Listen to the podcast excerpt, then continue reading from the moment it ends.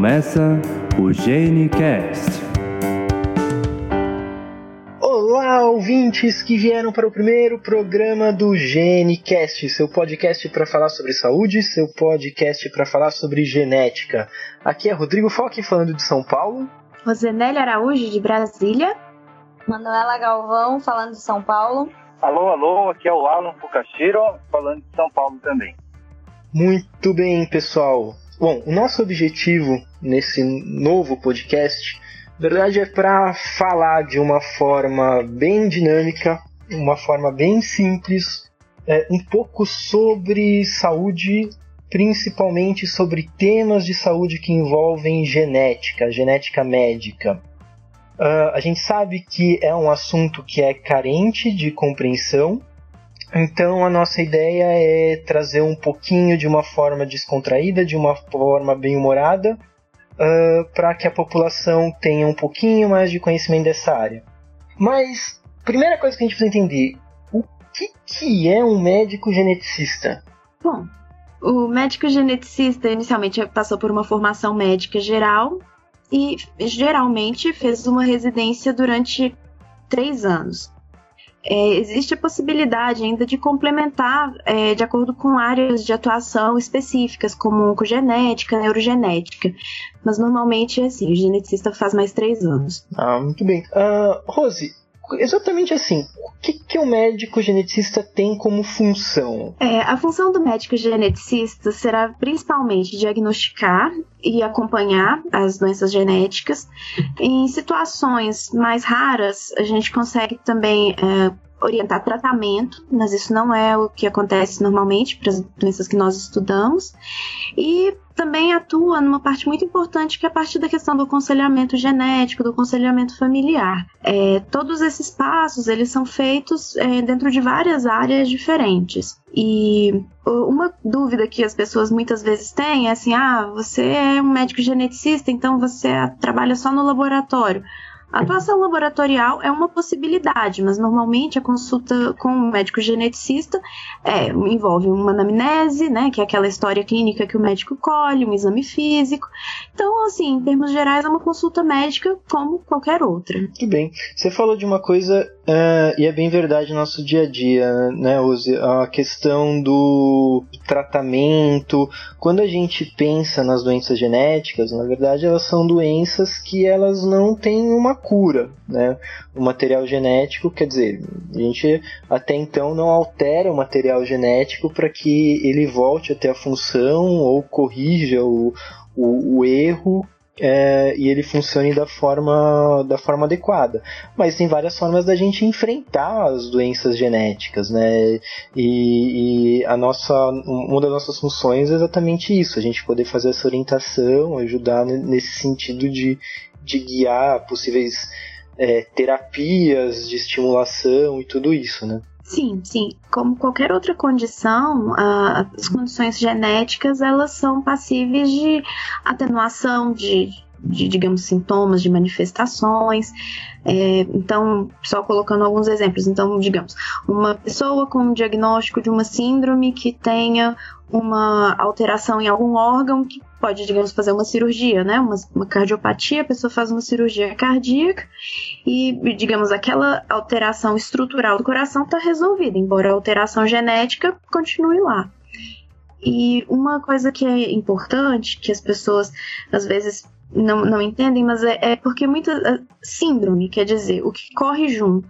Então, o paciente, ele muitas vezes ele tem várias alterações clínicas e uma das coisas mais legais na genética é você conseguir, a partir do momento que você identifica uma síndrome, você consegue buscar que outras alterações, que outras doenças que aquele paciente pode ter e, e, tentar ajudar a resolver o problema do paciente. Pois é, é interessante assim, eu, eu acho que uma forma da gente pensar no médico geneticista é como o, o, um, um, médico que está montando um grande quebra-cabeça, né?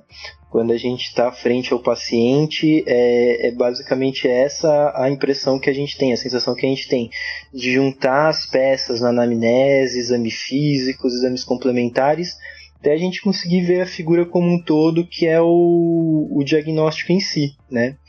E, e outra coisa que eu acho que é legal a gente comentar, quando a gente pensa em síndrome, uh, é muito comum na, na, na, população sempre levar, associar automaticamente com deficiência intelectual ou com algum grau de dificuldade escolar.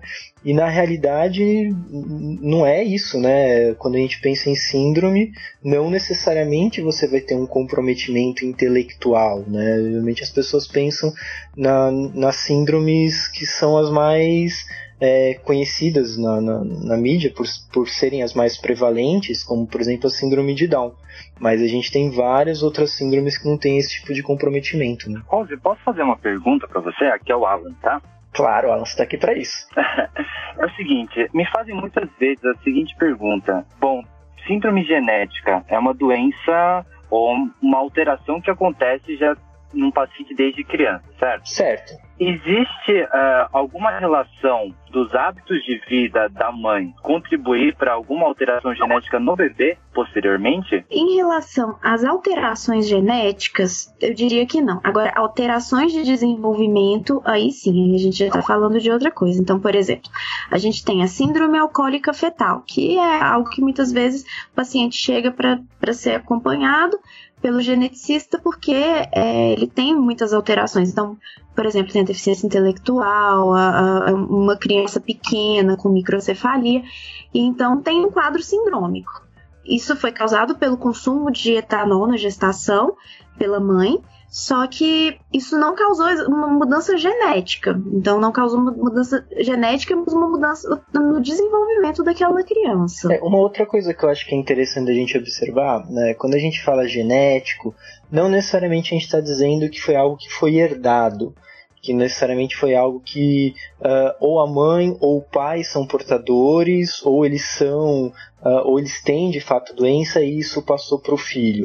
Uh, muitas vezes a gente pode estar tá frente a uma criança que ela tem uma doença genética, ela tem uma síndrome genética e ela foi o primeiro caso da família apresentar aquela síndrome. Isso não que foi algo que foi herdado. Isso também pode acontecer, é o que a gente chama de uma mutação de novo, uma alteração nova naquela família, naquele indivíduo que não tinha sido, não tinha ninguém na família ainda portador anteriormente. E o, o filho dessa, dessa desse paciente que foi o primeiro a apresentar essa alteração é, também pode ter o mesmo tipo de alteração? As chances são grandes ou pequenas?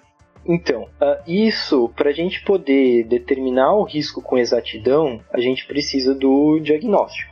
A gente tem que partir do diagnóstico, que o diagnóstico vai permitir a gente saber uh, qual que foi a origem, se foi uma alteração cromossômica, se foi uma alteração gênica, se é algo de, de, de causa uh, autossômica dominante, autossômica recessiva, que é o famoso azão-azinho, que a gente estuda até no colégio com as ervilhas, né, da, das leis de Mendel.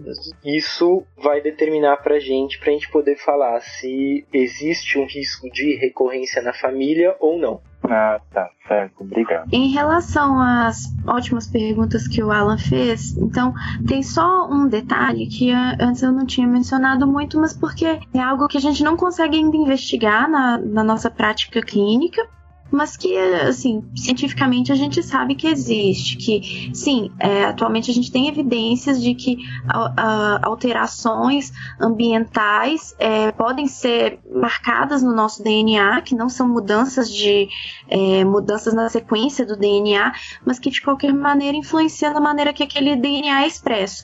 E, em última instância, leva, pode levar a alterações clínicas a doenças. Então, sim, existem é, eventos, existem coisas que podem acontecer acontecer no nosso DNA que podem passar entre gerações e que não estão relacionados com a sequência do DNA. E é isso, esses fenômenos, eles são estudados pela parte da epigenética. Ah, tá. Então, assim, como que a gente diferencia quando a alteração é metabólica e quando é a alteração é realmente genética, digamos assim, num clínico, por exemplo, que esteja atendendo um paciente. E como que um médico diferencia o que, que vai ser uma, é, uma alteração causada por um teratógeno, né? No caso, eu dei o exemplo da síndrome alcoólica fetal, e o que, que é genético. É, às vezes isso pode ser muito difícil, então, só colocando uma, uma, situação hipotética. Uma criança que às vezes vai chegar é, de um abrigo, de uma família adotiva, que chega com aquelas características que sugerem síndrome alcoólica fetal, mas que pode ter uma, uma síndrome dismórfica, né? Síndrome dismórfica é o que a gente dá, o nome que a gente dá quando a pessoa tem alterações físicas. É, uma síndrome como a síndrome de Dubovitsky, tem características faciais, tem a baixa estatura, então em muitos aspectos lembra a síndrome alcoólica fetal. E e a maneira, assim, então a gente tentava ver pela história, né? Então, às vezes, se chega a mãe lá contando a história, ah, não, mas eu consumi uma quantidade muito grande de etanol naquele período da gestação que a gente sabe que é crítico, a gente já, já tem uma, uma certeza maior. Agora, não, mas aí não tem essa história da mãe, ainda tem, digamos, uma história de um eczema muito importante da criança, é, uma alteração cardíaca associada. Então, a gente pode fazer, é, recorrer a testes moleculares para tentar chegar num diagnóstico diferencial. É, além disso, a gente pode também tentar buscar no quadro clínico do paciente, então buscar outras malformações, outras alterações clínicas que possam orientar um diagnóstico ou outro. Muito legal. Exatamente isso. Né? Eu acho que assim existem muitas coisas para a gente explorar, sem dúvida. Aí, eu, por exemplo, daria para a gente falar um cast inteiro durante até mais de um cast, durante mais de uma hora, se a gente quisesse, tranquilamente sobre síndrome fetal, que é um tema é, bem interessante.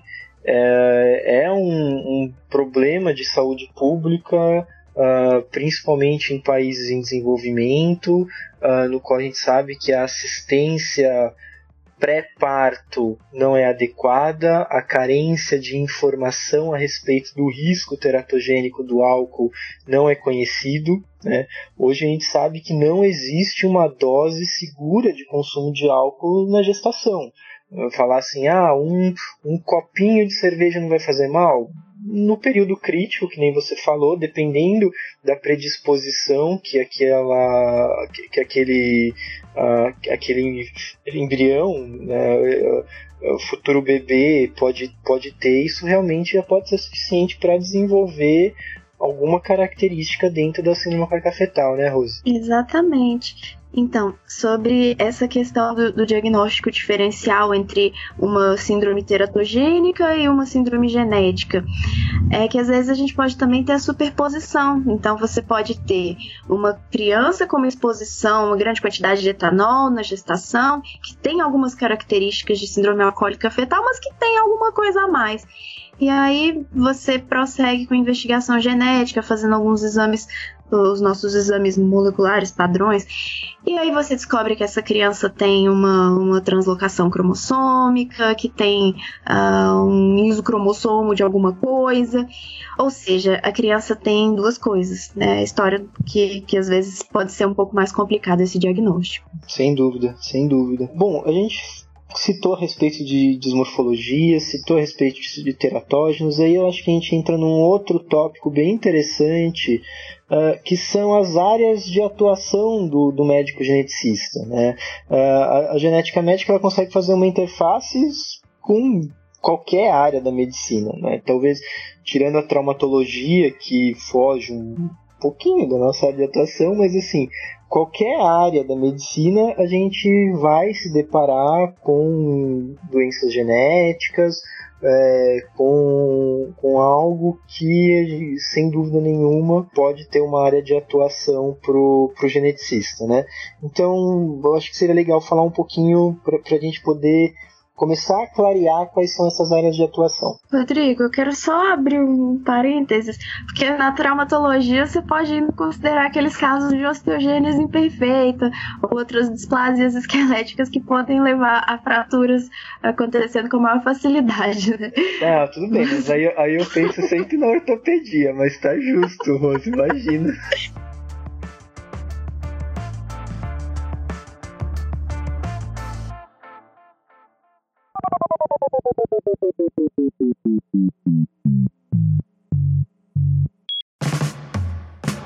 Bom, Rose, você falou um pouquinho de desmorfologia, a gente comentou um pouquinho da questão dos, teratógenos.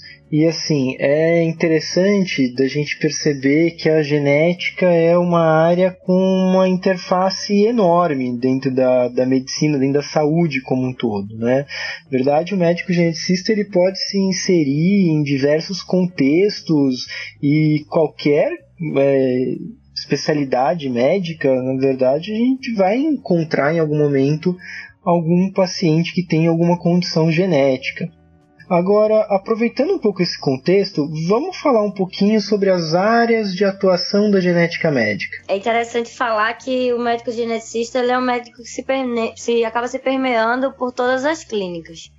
A gente, na residência, a gente faz interconsulta no hospital, então já passou pela psiquiatria, a gente vai muito na UTI neonatal, na, na UTI pediátrica também, passa na clínica médica, no PS, em paciente que se interna e pede interconsulta nossa. Então acaba que a gente vê de tudo um pouco. Tem paciente até cirúrgico que acaba sendo nosso, sabe? É interessante a gente observar isso, sabe? Que tem essa, essa, essa interface multidisciplinar dentro da, dentro da genética.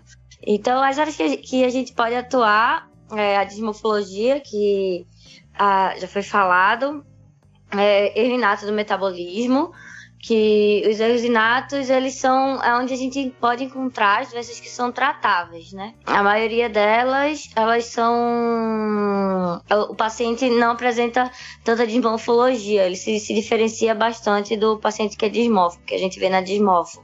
E a gente pode também atuar na, numa área que está bastante, em bastante evidência agora, que é na oncogenética, e em áreas mais raras, que é na reprodução humana, e assim, é, durante a residência a gente também passa em nos ambulatórios de endocrinologia, de neuro, né? Tem a parte da neurogenética, que também se entrelaça muito com a parte de inato do metabolismo. As duas coisas são muito interligadas, a neuromuscular. O que mais? Vocês podem me ajudar? É, eu acho que o que a Manu falou, assim, essencialmente são, são todas essas áreas. Não, não tô, eu acho que em linhas gerais seriam todas essas. É, e uma coisa que ela que ela falou, comentou, realmente é, é verdade, é que muitas vezes a gente vai ter uma interface entre áreas, digamos, como se fossem sub-áreas diferentes da genética. Então, uh, por exemplo, você pode ter uma condição metabólica que o paciente e o paciente ser avaliado num contexto de, de infertilidade, então numa clínica de reprodução humana, ou uma síndrome dismórfica que um outro familiar portador da mesma mutação também pode ter um, um problema reprodutivo, um problema acompanhado pelo endócrino. Então, é, o que é muito interessante é, é, na genética é isso. Então, às vezes você vai ter dentro de uma mesma família indivíduos que são portadores da mesma mutação sendo acompanhados por diferentes clínicas. E, e às vezes, assim, o geneticista, quando ele entra no, nesse acompanhamento, ele consegue juntar, por exemplo, junta a deficiência intelectual do filho com a falência ovariana prematura, né, no caso, uma menopausa precoce da mãe, com um quadro de tremor, de ataxia do avô. E aí você descobre que, na verdade, tudo isso tinha uma única causa genética. É, então, isso é um, é um, ponto bem, bem interessante, que a genética, ela realmente ela vai pulando entre todas as áreas da medicina. O interessante é que a gente recebe, desculpa, Rodrigo, a gente recebe no ambulatório muito paciente que vai encaminhado, né? Foi encaminhado para genética. E eles vão achando que é para fazer um teste laboratorial o exame laboratorial. E aí a gente tem que explicar o que, que a gente faz. E assim, dizer, não, isso é uma consulta médica. Nós não somos, nós não ficamos no laboratório só colhendo exames de você, só fazendo cariótipo. Aí tem que explicar, sabe? E até para médicos mesmo, que perguntam, vocês fazem o quê? Ficam muito laboratório, né? E aí a gente tem que explicar sempre o que, que a gente faz, que a gente realmente é clínico, que a gente vê a parte clínica, né? Tenta juntar a, os achados do paciente numa síndrome. Rola muito isso. Pensando nas áreas de, de atuação, para a gente fechar um pouquinho esse tema, a, a dismorfologia eu acho que a gente explorou bastante para falar sobre as questões malformativas. Em relação aos erros inatos de metabolismo, assim, para quem é a primeira vez que está escutando esse termo. Como que a gente pode definir de uma forma simples o que é um erro inato do metabolismo? Erro inato do metabolismo é um grupo, um grupo grande de doenças genéticas em que você tem uma deficiência de uma enzima causada por um defeito do DNA. Por conta disso, é, você, o organismo ele acaba não produzindo alguns produtos que são necessários para o funcionamento adequado e, em alguns casos, também vai acumulando é, o substrato, que seria como se fosse aquele, é, aquela substância da, da, da etapa anterior. Eu vou falar uma coisa, é um grupo é, é, bem difícil de doenças, justamente porque externamente uma grande parte dos pacientes não vai ter nenhuma alteração clínica. Então você vai depender de exames laboratoriais é, e exames laboratoriais que não são facilmente obtidos. Então não é como um, um hemograma, uma glicemia, que são exames que você consegue imediatamente em qualquer laboratório, em qualquer hospital é, em pacientes que são acompanhados fora dos grandes centros, eles pode, pode ser necessário enviar a amostra para outros laboratórios, para outros locais, e nisso ir atrasando um diagnóstico. E como a Manu comentou, são doenças que muitas vezes elas são passíveis de tratamento. Então você pode ter é, tratamento, uma restrição dietética, que pode melhorar o quadro do paciente, administração de vitaminas específicas e ainda até mesmo é, terapia de reposição enzimática, que no caso das doenças de depósito lisossomal. É um grupo bem, bem difícil, mas assim, pode ser muito, muito recompensador, porque é justamente onde a gente consegue, às vezes, mudar totalmente. E você sabe que naquele momento às vezes, se você não entrasse para fazer aquele diagnóstico, outro especialista não conseguiria, porque são doenças muito raras e de diagnóstico muito difícil. Vou fazer uma é... pergunta aqui também? Claro.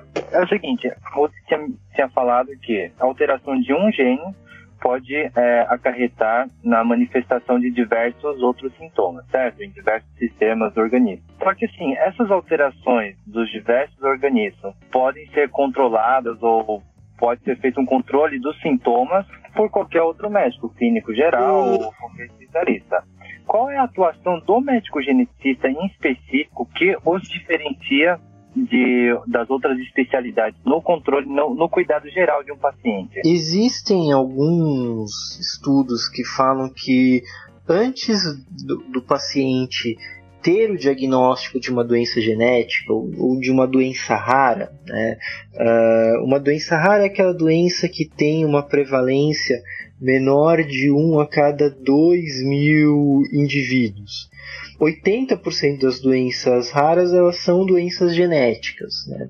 Então existem alguns estudos que falam que antes de um indivíduo ter esse diagnóstico, ele passa entre é, pelo menos por seis especialistas diferentes, seis médicos diferentes, até alguém fazer esse diagnóstico ou pensar em encaminhar para um médico geneticista que vai fazer esse diagnóstico. Genética médica é uma especialidade que está acostumada a lidar com esse tipo de investigação, com esse tipo de diagnóstico. Né? Então, na verdade, a, a, a grande ponto do, do, do, preparo do médico geneticista é exatamente em como fazer essa investigação, em como chegar nesse diagnóstico, que aí a partir daí é como a Rose tinha falado no começo. Conhecendo o diagnóstico, a gente consegue estabelecer a forma de se acompanhar esse indivíduo. Né? Então eu acho que é aí que reside a diferença da especialidade. Né? É uma especialidade altamente voltada uh, primordialmente para a investigação da causa.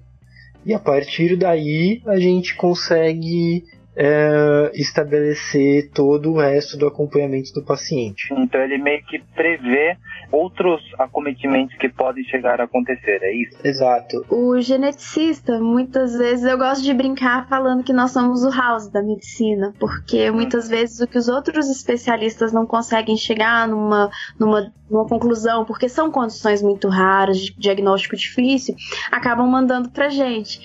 E assim, é claro, a gente não consegue resolver 100% dos casos, mas em, em, muitas, muitas vezes a gente consegue chegar num diagnóstico e isso, isso é muito gratificante. Uhum.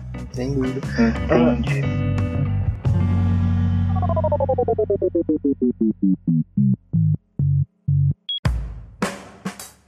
Aproveitando, outro, outro tópico que a gente citou dentro das áreas de atuação da genética médica é a oncogenética, uma área aí em ascendência bem importante dentro da genética médica, né?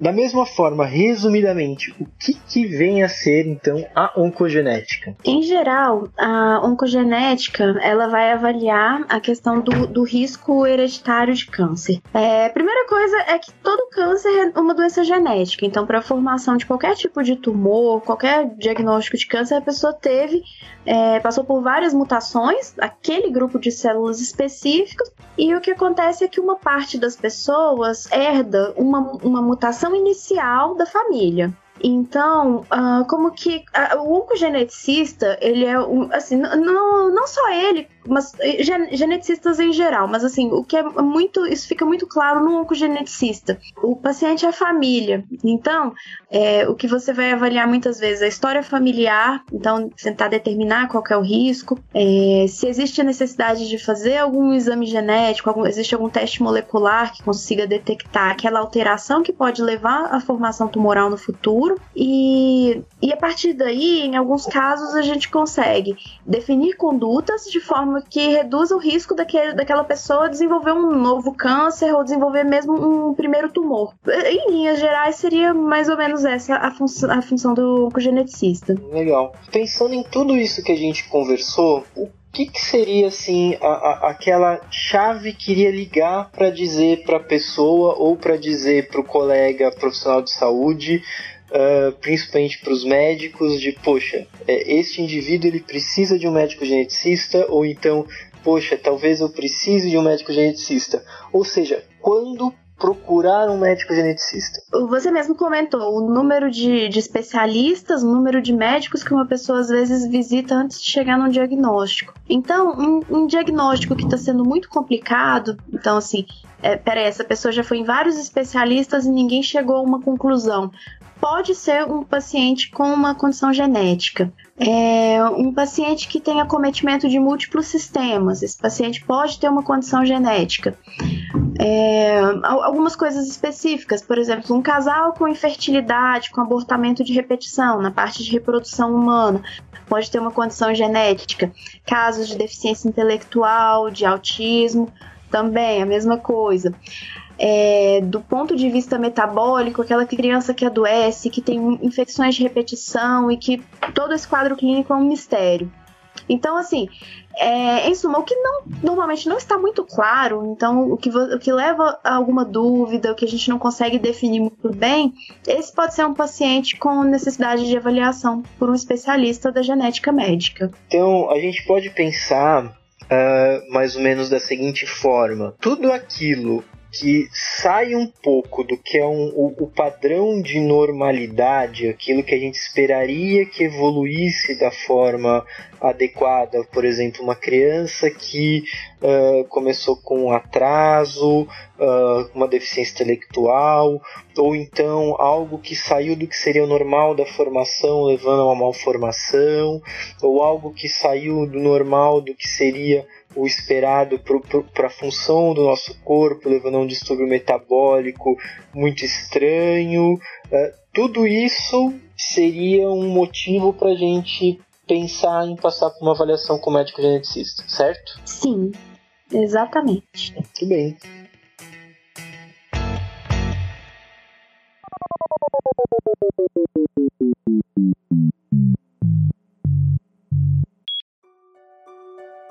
Bom, eu acho que assim, o nosso objetivo nesse primeiro cast foi conversar um pouquinho a respeito de qual que é o papel do médico geneticista. Nós pretendemos fazer programas falando um pouquinho sobre doenças genéticas, sobre síndromes genéticas, expor para a população, para trazer para a população um pouco essas informações que elas são tão carentes de serem divulgadas.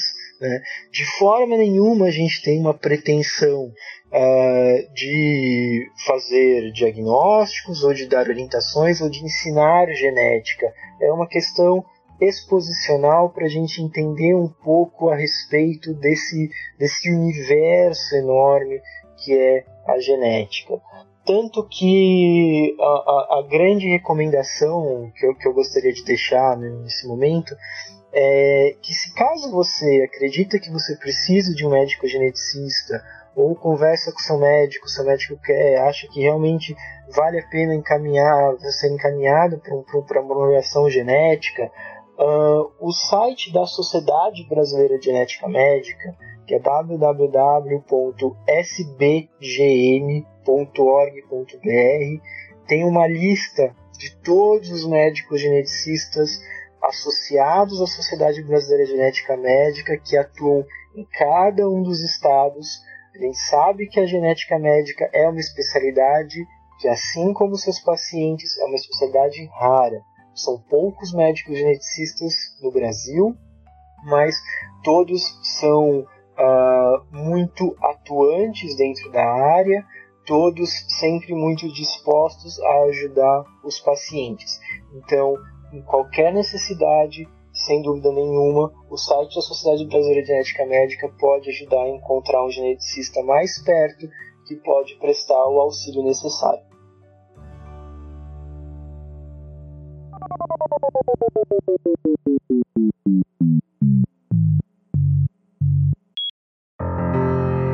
Bom, pessoal, acredito que era isso que a gente queria conversar um pouquinho nesse primeiro episódio para vocês.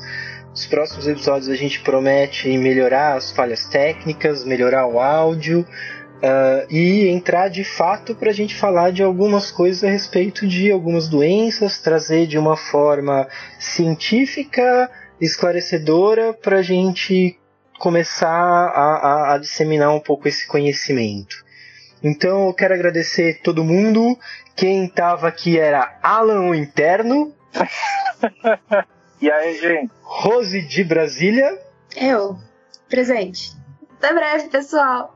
E Manu, a residente. E aí, galera? Muito bem, pessoal. Aqui era Rodrigo Fando de São Paulo e eu vejo vocês no próximo cast. Um abraço. Nesse mesmo horário e nesse mesmo local.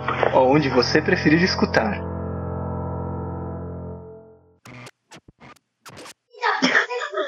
Cachorro.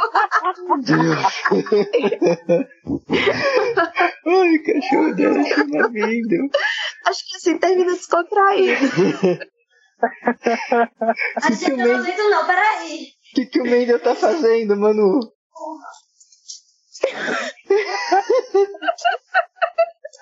Ele tava comendo papel higiênico. Ai.